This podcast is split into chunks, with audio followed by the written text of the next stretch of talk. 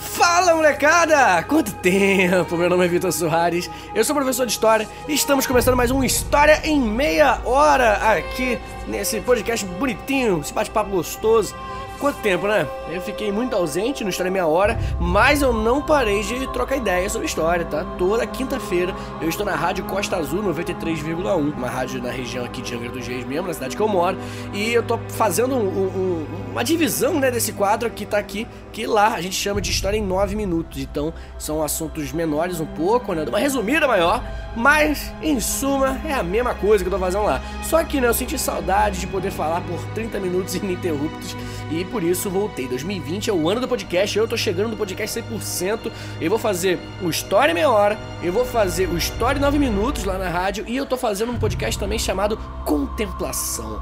Eu, eu, eu, não sei o que eu tô fazendo na minha vida, não. Tá, tá, bem claro isso, né? Contemplação é um podcast onde eu vou falar sobre o que eu quiser. Tô nem aí. Eu vou chegar lá, vou ficar falando de bagulho. Vou chegar lá, às vezes o episódio vai ter 10 minutos, o episódio vai ter uma hora, às vezes vai ser sobre cultura pop, às vezes vai ser sobre minha vida. Não tô nem aí. O importante é produzir. Vou ficar falando e vai ser muito legal. História em meia hora. Mas hoje, nosso bate-papo não é um bate-papo com energia, com alegria, com emoção, não. Na verdade, até emoção tem, mas não é emoção boa, não. O que a gente vai falar hoje é sobre a origem de um partido que tá voltando aí. É o Partido Integralista, que é, resumidamente, a versão fascista do Brasil. Bem, a gente está falando sobre integralismo e você sabe muito bem porquê, né? É, nos últimos dias, ainda no finalzinho do ano passado, 2019, a gente teve um grupo que se autodenomina membros né, do Partido Integralista, dizendo que foram eles que tacaram aquele molotov, ou mais um molotov, eu esqueci agora exatamente, na sede daquele canal no YouTube chamado Porta dos Fundos, porque o Porta dos Fundos fez um especial aí na Netflix que, né, na história, Jesus Cristo, ele é tratado como uma pessoa gay, uma pessoa homossexual, e os integralistas, né, tomaram aquilo de um jeito diferente, né? Eles tacaram molotov lá na sede do Porto dos Fundos e isso causou um reboliço enorme e depois, logo depois disso, se não me engano, uns três ou quatro dias depois, é, foi publicado propositalmente um vídeo de um grupo de pessoas, né, com a voz deformada, com a voz editada, com, com as máscaras para não serem identificados, falando: ah, nós somos integralistas, fomos nós que tacamos molotov lá no Porto dos Fundos. E é isso daí, você fica zombando com Jesus, com a religião dos outros, você vai tomar porrada. Basicamente foi isso. E aí, né, a discussão sobre integralismo cresce. Alguns, acho que não me engano, um ou dois meses antes desse, desse caso, desse atentado, que tem o caso de terrorismo, né? O nome é terrorismo, tem outra palavra para isso. É, você teve a volta dos integralistas nas ruas, um grupo de pessoas é, com roupas verdes fazendo o símbolo deles tradicionalíssimo, que é o Anauê, né? Que é um símbolo muito parecido com o Zig Heil, né? Aquele símbolo nazista, né? Aquela, aquela posiçãozinha com a mão estendida para frente. E no caso do Anauê, a, a, a mão mesmo, o braço é igualzinho, a mão é um pouquinho mais para cima, assim. É uma forma de falar não, eu sou parecido, mas não sou a mesma coisa. Bem, de qualquer forma, os integralistas voltaram ao Brasil, né? Nessas duas, nesses dois momentos aí, com certeza. E hoje eu quero conversar um pouquinho sobre a origem do integralismo, pra gente conversar, né, e entender um pouquinho sobre não é simplesmente forçar a barra quando a gente fala que eles são fascistas. Eles são fascistas. Eles são ideologicamente fascistas e eu vou explicar para você hoje por que que eles são. I'm putting together a special team. We're gonna be doing one thing and one thing only. E para você entender que eu não tô falando da boca para fora, olha só, gente. A ação integralista brasileira nasceu em 1932 por um cara chamado Plínio Salgado, que era conservador pra caramba. Senhores, 1932 tá no meio do, do período ali, tá, tá inserido no período que nós chamamos de período entre guerras, né? Desde o final da Primeira Guerra Mundial, no ano de 1918, até o começo da Segunda Guerra Mundial, 1939, nós chamamos esse período de período entre guerras. E o entre guerras ele tem essa grande identidade que é um momento onde várias ideologias antiliberais, ideologias que não acreditam na democracia, que não acreditam no liberalismo econômico, é, no liberalismo político também, né, mas principalmente no econômico, vai ser o principal discurso deles, eles vão ascender o primeiro que vai nascer, gente, vai ser ainda no meio da Primeira Guerra Mundial. Em 1917, você teve o Partido Bolchevique lá na Rússia dando o golpe, iniciando a União das Repúblicas Socialistas Soviéticas, a União Soviética, né? E a partir dali, gente, você vai ter uma galera né, olhando para a ideologia que nasceu, que a gente pode chamar de socialismo soviético, olhando para o socialismo soviético e morrendo de medo, né? Principalmente, né, quem você acha que vai ter medo do socialismo soviético? As pessoas mais pobres? Com certeza não. E sim as pessoas mais ricas. Elas vão temer o socialismo soviético e elas vão começar a tentar apoiar outros grupos, tentar formar outros grupos. E dentre essa, essas alternativas, você vai ter lá em 1922 na Itália o nascimento de um partido que se chama chama o Partido Fascista. E o fascismo ele vai ser também uma alternativa tanto ao liberalismo econômico, né, que já está entrando em crise desde 1929, desde o final da Primeira Guerra Mundial também, né? Ali já começou, só em 29 que afundou de vez, né? E o fascismo ele também vai ser uma alternativa para o socialismo soviético. Então, gente, entende uma coisa? O fascismo ele nasce como uma resposta ao medo das classes médias e das classes altas, mais das classes médias altas e das classes altas. A pequena classe média, classe média baixa, ela não tinha tanta noção sobre isso, não. É, com medo do socialismo soviético. Vai ser uma resposta ao socialismo soviético durante todo esse período entre guerras. Esse tipo de partido, esse tipo de governo, essa ideologia fascista. Lá na Itália, quando nasce, é, vai ser a Itália que vai criar o primeiro partido fascista, vai ser o, o Partido Fascista, o nome dele é esse mesmo, fascista. E logo depois você vai ter outros partidos fascistas nascendo ao redor do mundo. Você vai ter o Partido Fascista, por exemplo, da Alemanha, que a gente conhece muito bem, que é o Partido Nacional Socialista, que a gente chama de nazista. Você vai ter o Partido do Salazar, lá em Portugal. Você vai ter o Partido do Franco, né, que vai ser inclusive uma das coisas que vão acontecer logo antes da Segunda Guerra Mundial. O Franco, o General Franco, lá na Espanha, também vai conseguir, numa guerra civil, dar um golpe e implantar o seu fascismo. E aqui no Brasil também vai ter o seu fascismo. E qual é o fascismo brasileiro? Justamente a ação integralista brasileira. Os integralistas, gente, eu, eu não tô falando, eu tô inventando, não tô dizendo porque eu quero cutucar ninguém. Eu tô falando o que saía da boca deles. Eles eram partidos fascistas. Eles eram partidos de extrema direita. E esses partidos fascistas, eles estavam se tentando encontrar uma forma de darem um golpe, de tomarem o Brasil e transformar o Brasil num país completamente fascista. Disciplina, Wenger. Macht durch Disziplin. Você percebeu que eu falei completamente, né? Essa palavra não foi dita aleatoriamente, não, tá? O Brasil ele já tinha algumas tendências fascistas quando o Getúlio Vargas deram o golpe lá de 1930. Getúlio Vargas ele vai conseguir meio que dialogar tanto com os fascistas quanto tanto quanto com os socialistas também. Então ele vai conseguir né, fazer um pouquinho lá, um pouquinho cá. Diz inclusive que isso vai ser uma coisa que vai ser um tiro no pé, né? Que justamente essa falta de identidade clara do Getúlio Vargas que não vai dar apoio para ele conseguir se sustentar mesmo depois da Segunda Guerra Mundial. Lembrando vocês que desde 1930 até 1945 Getúlio Vargas é o nosso presidente aqui no Brasil. Só que em 1930 até 1934 você vai ter o Getúlio Vargas meio que num golpe. Depois de 34 até 37, ele vai ser o presidente do Brasil, eleito indiretamente. Em 37, ele vai dar um golpe e vai implantar uma ditadura que a gente chama de Estado Novo aqui no Brasil. O Estado Novo do Getúlio Vargas ele vai ser implantado com apoio dos integralistas, tá bom? Plínio Salgado, gente, ele tinha tudo para vencer as eleições de 1938. Eram eleições que iam acontecer naturalmente. Só que Getúlio Vargas, ele vai conseguir o apoio de Plínio Salgado e ele vai falar: "Olha só, Plínio, eu vou meter o Miguel aqui, vou lançar um negócio chamado Plano Cohen, e esse Plano Cohen é mentira, mas eu vou falar que os comunistas estão tentando dar o golpe. E você vai me apoiar ou não?" Plínio Salgado apoia. É, isso é meio que uma daquelas páginas da história que não está muito claro, tá ligado? A gente não sabe exatamente por que Plínio Salgado apoiou. É, era bem provável que Plínio Salgado vencesse. É lógico que a gente não sabia, né? Tinha mais de um ano ainda para poder fazer campanha e tal. Mas provavelmente Plínio Salgado era o vencedor das eleições de 1938. Porém, ele, mesmo sendo o favorito, ele apoia Getúlio Vargas. Bem, isso deixa claro que Getúlio Vargas é uma, uma figura contraditória, uma figura confusa, uma figura complexa. É, ora você pode chamá-lo de, de, trabalhista, ora você pode chamá-lo de, de fascista, enfim. Mas uma coisa é clara: a ditadura estadonovista dele vai ser uma ditadura que não só agiu de maneira fascista, não agiu de como uma ditadura, não só perseguiu pessoas, né, fechou jornais, não, ela também recebe apoio do Partido Integralista Brasileiro, que é justamente os fascistas. Não precisa falar que o Getúlio Vargas é um completo fascista. Eu não tô falando isso, mas uma coisa é certa: muitos fascistas bateram palma e concordaram e desejaram que ele implantasse a ditadura estadounidense aqui no Brasil.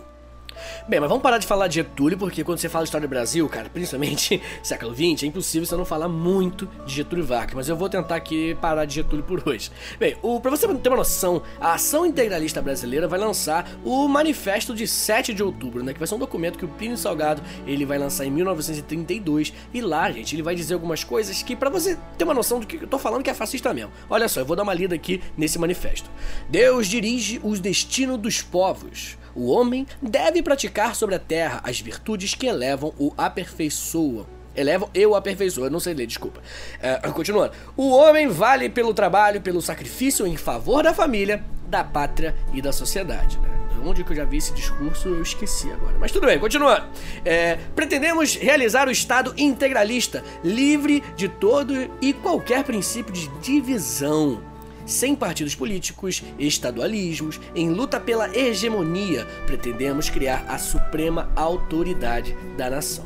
É com esse discurso de Deus, pátria e família, que inclusive era o lema da ação integralista brasileira, é, que vai, você vai ter essa galera defendendo que o Brasil se torne um país fascista. É, desde 1929 era meio que muito normal que vários pequenos países se tornassem fascistas, a Polônia, como eu falei, a Espanha, Portugal, enfim. Esses fascismos ao redor do mundo se manifestaram também, um deles aqui no Brasil, só que ele se manifestou de uma maneira um pouco mais contida. O Getúlio Vargas conseguiu dialogar com ele e fez a serpente da cobra fascista não ser algo tão perigoso quanto foi ao redor do mundo. O historiador Ronnie Citrinowicz, eu posso estar pronunciando o nome dele errado, peço desculpa, é, ele resume a ação integralista brasileira da seguinte forma. As palavras que formam o nome do partido fornecem algumas pistas. Ação sugere mobilização, força e violência. Agir e não pensar em nome da ideologia que salvaria a humanidade e implantaria um Estado forte e sem sociedade civil. Integralista vem de integral e remete à ideia de totalidade, que vai contra a democracia dos partidos, o sistema de representação, a diversidade e os conflitos inerentes à vida social e política brasileira. Se refere à defesa exacerbada do nacionalismo em oposição aos partidos partidos estaduais, regionais e internacionalistas, como principalmente o Partido Comunista. O integralismo ele negava a democracia. Vocês podem ver que o tempo inteiro ele vai contra a ideia de partidos políticos. Sempre defendia um Estado com poder centralizado, porque ele queria né, defender os interesses nacionais, proteger os valores brasileiros, aqueles discursos bem, bem moralista mesmo. Bem, não sei se você percebeu, mas os caras defendem uma figura, né, uma liderança que é o próprio Plínio Salgado. Você tinha outras lideranças muito importantes, mas né, o foco definitivamente era Plínio Salgado. Você tinha Deus em primeiro lugar, pátria em primeiro lugar, família em primeiro lugar. O era contra o liberalismo econômico, o liberalismo político e muito ainda mais contra o Partido Comunista, né, o socialismo soviético e o que for de esquerda no Brasil naquele momento. Senhores, isso é a definição clara de fascismo. Os partidos dessa época eles se auto-intitulavam fascismo porque você não teve né, o, o, fiasco que foi o nazismo ainda. Né? Quando o nazismo termina, é, quando o nazismo vai acabar com o final da Segunda Guerra Mundial e quando as pessoas virem o que o, o nazismo fez, principalmente com os judeus e outras minorias sociais também, né, você viu né, que realmente né, não dá para você ser fascista. Fascismo é um absurdo. Só que lentamente as pessoas foram pegando o fascismo e apenas jogando nas costas do nazismo, que era um tipo de fascismo. Isso é uma das coisas que as pessoas não entendem. O nazismo, ele nasce inspirado 100% no fascismo italiano. O nazismo, ele é um tipo de fascismo. Então, gente, não é exagerar quando a gente fala que um partido fascista ele tem sim, é, é, ele se parece com o nazismo, ele tem coisas né, próximas. O próprio antissemitismo ele existiu também no Partido Integralista, Nação Integralista Brasileira. Tem um cara chamado Marcos Schock que escreveu um livro, Nem Trotsky nem Rothschild, o pensamento antissemita de Gustavo Barroso. Gustavo Barroso ele era uma das lideranças do partido, da, aliás, da Ação Integralista Brasileira e esse cara ele escreveu várias vezes, ele era um pouco mais radical contra os judeus. Ele fez discursos antissemitas o tempo inteiro e ele era assim ovacionado por essa ala mais radical dos integralistas. Senhores, eu não estou falando que todos os fascistas sejam antissemitas, mas que o antissemitismo ele tem a sua raiz no fascismo, isso é, é claro, isso é óbvio. Whoever saves long life saves the world entire. E para falar, né, aproveitar o momento para falar um pouquinho sobre essa loucura, né, o, o, o terraplanismo da história, que é dizer que o nazismo é de esquerda, né? Para você ter uma noção, gente, o fascismo, ele acreditava muito, todos os fascismos acreditavam muito numa estrutura hierárquica da sociedade, onde algumas pessoas deveriam mandar, outras obedecer, algumas pessoas deveriam ser os intelectuais, outras deveriam ser os braços, né, e trabalhar de uma maneira, uma coisa mais braçal. É, Enquanto o liberalismo econômico, liberalismo político também, né? O capitalismo em si acredita que todos nós sejamos iguais perante a lei. O comunismo também acredita nisso, né? O socialismo soviético, ele acha que todos nós somos iguais, que nós não temos distinção e todos nós, né, não existe essa hierarquia que o fascismo defende. Então, falar que o nazismo, né, que é um tipo de fascismo, é de esquerda, é, é negar a coisa mais básica do socialismo, que é somos todos iguais. O fascismo não acredita que somos todos iguais e a ação integralista brasileira também não acreditava. O integralismo brasileiro, né, ideologicamente, ele defendia a propriedade privada, ele defendia o resgate à cultura nacional né, o próprio Anauê é uma, uma, uma, frase de origem tupi, que significa você é meu irmão. É, defende muito o moralismo, valoriza o nacionalismo pra caramba, né, como você pode ver. Valoriza também as, as práticas morais cristãs, o princípio da autoridade, né, tipo, ah, eu sou uma autoridade, você tem que me respeitar. Enfim, você vai ter uma relação muito complicada entre o fascismo e a burguesia, porque normalmente a burguesia ela vai apoiar algo que dê lucro para ela. A burguesia quer lucro, dinheiro só. E o, o fascismo do brasileiro, né, que é a ação integralista brasileira, eles vão defender determinados grupos, alguns, alguns burgueses específicos, fazendo com que você não tenha né, a, a coisa mais básica do liberalismo econômico, que é o livre mercado. Se alguns burgueses estão recebendo apoio do governo, quer dizer que você não está tendo a disputa de mercados, né, o capitalismo não está funcionando de maneira justa, e sim de maneira descompassada. Você tem determinados burgueses recebendo mais apoio do governo e outros se prejudicando em detrimento desses. O antissemitismo, né, que é uma das principais características do nazismo que a gente conheceu, ele também existia dentro dos integralistas, dentro da ação integralista brasileira. Só que, é, vamos ser sinceros, não era toda a, os todos os integralistas que tinham essa identidade antissemitista, mas o Gustavo Barroso, que é uma, o principal porta-voz do movimento integralista, ele escreve um livro chamado Colônia de Banqueiros. E dá pra você ver pelo título de quem ele tá falando. Assim, tá falando dos judeus. É, ele tem, ele deixava muito claro o seu ódio. Ele se baseava sim, sem nenhum problema, no nazismo alemão. E em diversos pontos, né? O integralismo e o nazismo alemão, eles se comunicavam, né? Desde a estética. Se você olhar, né? O jeito né, as roupas, é muito parecido. O autoritarismo, o nacionalismo, essa ideia de mitos de origem, é, a rejeição né, ao, ao, judeu, ao sionismo em geral, é uma coisa muito clara dentro do integralismo que a gente vê, obviamente, que vem dos nazistas. Mas o Plínio Salgado não era dessa ala, não. O Plínio Salgado ele tinha uma famosa frase que ele dizia: o problema do Brasil é ético e não étnico. Ele dizia, né, é uma, uma rixa muito clara que existia dentro do partido, onde ele, Plínio Salgado, ele se distanciava do Gustavo Barroso aí. O antissemitismo não era uma identidade total dentro do partido integralista, mas você tinha também é, você teve algumas pessoas negras que participaram do Partido Integralista e o mais famoso, o mais lembrado é João Cândido. Sim, o almirante negro, líder da revolta da Chibata, ele participou do Partido Integralista. Você teve outros, né? Mas principalmente o mais famoso é o João Cândido.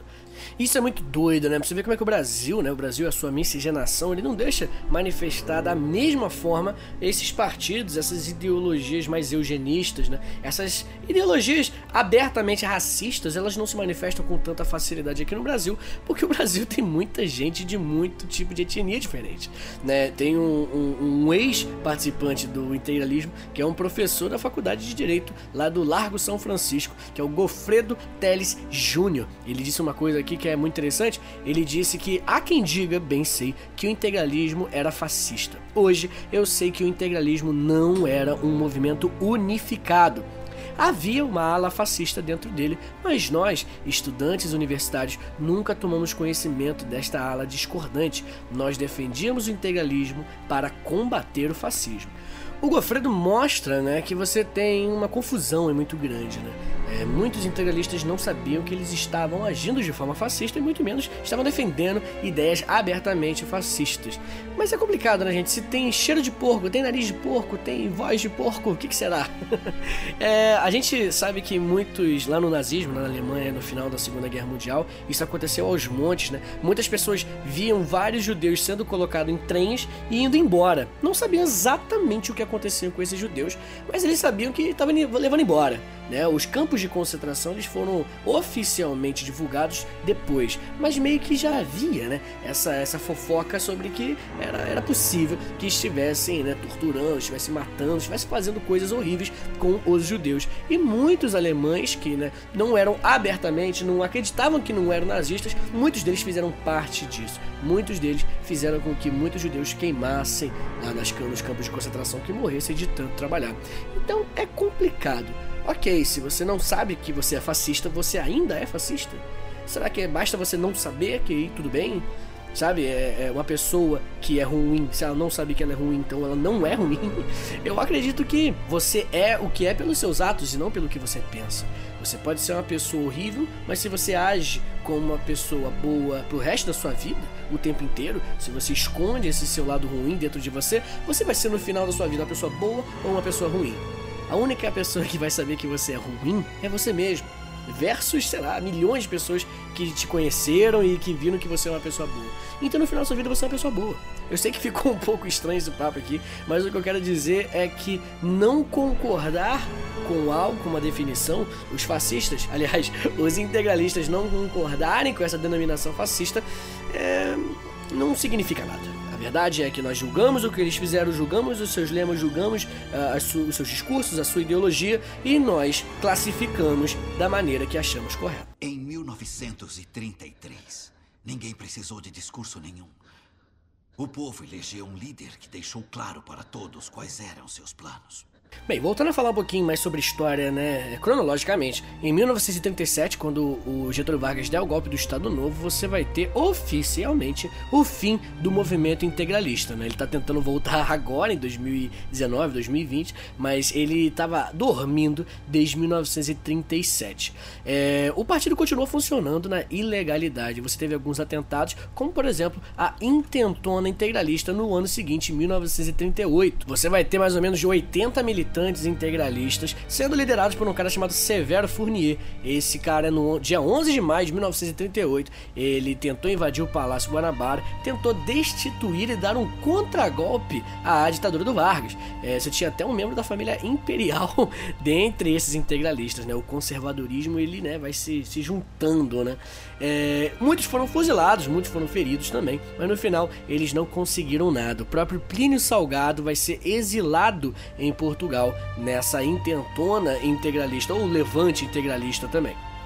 Como Getúlio Vargas ele vai acabar com os partidos políticos né, a partir de 1937, na ditadura estadonovista, você vai ter somente no final do Estado Novo, em 1945, que você vai ter né, algo parecido com o integralismo voltando. Na verdade, não era o integralismo, mas muitos integralistas e remanescentes, né, pessoas que estavam ali na, na, na ação integralista brasileira, eles se organizaram no Partido de Representação Popular, o PRT, que era presidido pelo Plínio Salgado novamente. Os caras estavam tentando entrar no poder desde 1945 até 1966, né? Que aí veio o AI-2, né? Já era de uma ditadura militar e aí você não podia mais, né? Eleger presidente. O PRP teve a sua maior representatividade nos estados de Rio Grande do Sul, Santa Catarina, do Paraná, São Paulo e no Rio de Janeiro também. O Plínio vai ser candidato à presidência da República em 1955, só que ele vai obter apenas 7% dos votos. Quando o PRP acabar, grande parte dos membros eles vão entrar para a Arena, aquele partido, né, durante a ditadura militar, quando você só tinha dois partidos, era o partido que defendia o governo. Inclusive, o Plínio ele vai ser parlamentar pela Arena, lá no estado de São Paulo.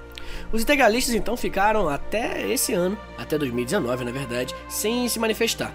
Só que primeiro eles se manifestaram voltando, né? Foram para as ruas falando: "Ah, voltamos, o Partido Integralista está aí". E depois você teve o caso do atentado ao Porto dos Fundos, né? Atentado terrorista.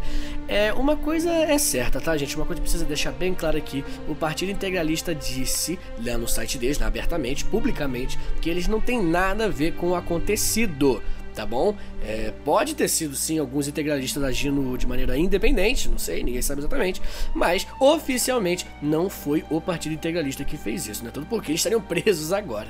É, senhores, não tem problema nenhum você discursar abertamente contra o fascismo. Na verdade, parabéns para quem faz isso, você está fazendo a sua parte. É, o fascismo ele sempre está à espreita, o fascismo ele sempre retorna. O fascismo durante a história, desde o seu nascimento, a gente percebe que ele sempre espera um momento de fraqueza da nossa sociedade para ele voltar e abocanhar.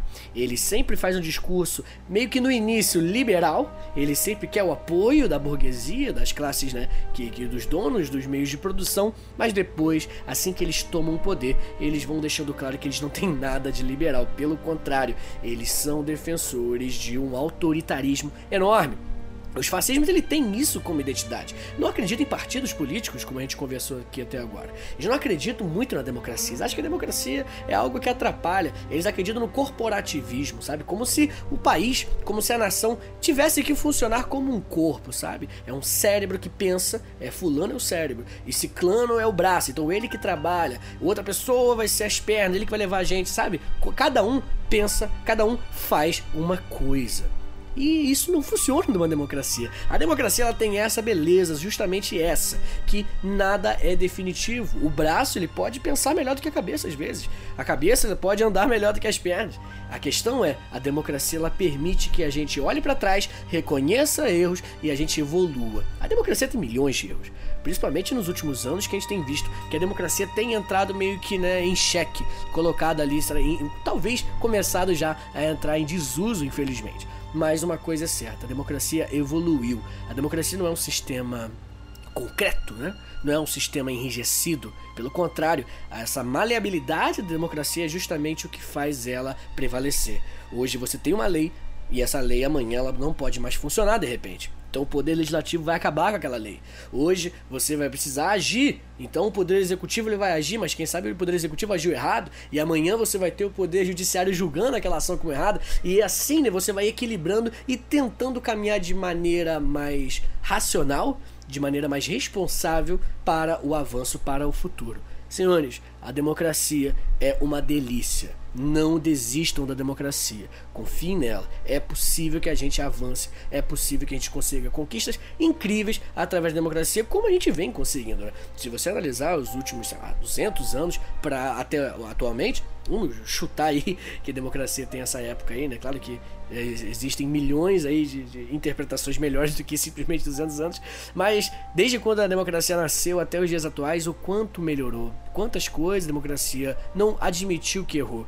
Um sistema enrijecido, uma ditadura, um, um, um, partido autoritário que mande, ele tem muito mais dificuldade de reconhecer erros. E para mim, gente, isso é a coisa mais perigosa que alguém possa defender, que é a infalibilidade, né? essa teoria, essa, essa ideia de que você não erra, que o seu partido não erra, gente, isso é uma das coisas mais vis, isso é uma das coisas mais tóxicas, isso é uma das piores coisas que você pode defender. Sempre cogite que a sua ideologia, que você mesmo, que o seu partido, que os seus heróis possam sim estar errados acreditam na democracia. A democracia ela tem solução, só que dá muito trabalho. Pessoal, muito obrigado por terem ouvido até aqui. Eu vou tentar trazer esse formato novo do História Meia Hora, onde eu também jogo um pouco das minhas ideias, né? Eu não sou dono da verdade, mas eu acredito que eu tenho muito a acrescentar para você, nem que seja para você discordar de mim. Fique à vontade, é um convite, discorde de mim, é, aponte os meus erros, entre em contato com a gente, que eu quero que o História Meia Hora ele dure muito tempo ainda, tá bom? Valeu, gente, muito obrigado, até a próxima semana, valeu!